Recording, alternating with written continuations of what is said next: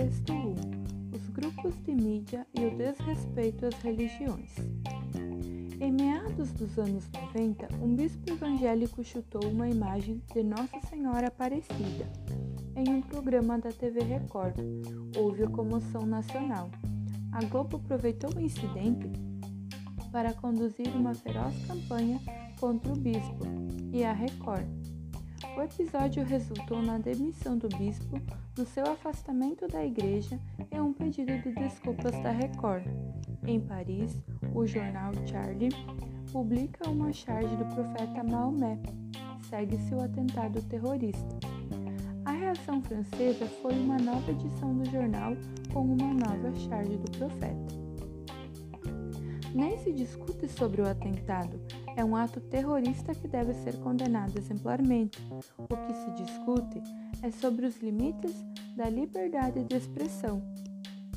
No Brasil, os mesmos grupos de mídia que conduziram a campanha contra a Record levantaram-se em defesa da liberdade absoluta de expressão e aproveitaram oportunamente do episódio para combater qualquer forma de regulação. Regulação, aliás, em curso em todos os países desenvolvidos. Vamos por partes.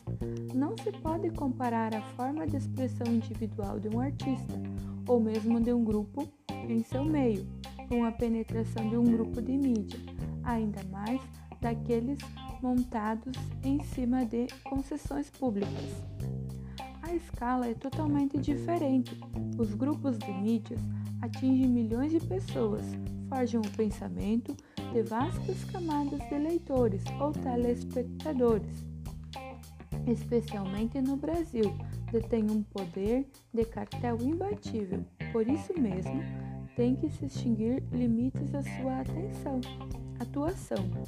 Mas uma visão vesga do judiciário não entende essas características e tende a colocar todos os abusos ao abrigo do conceito de liberdade de imprensa.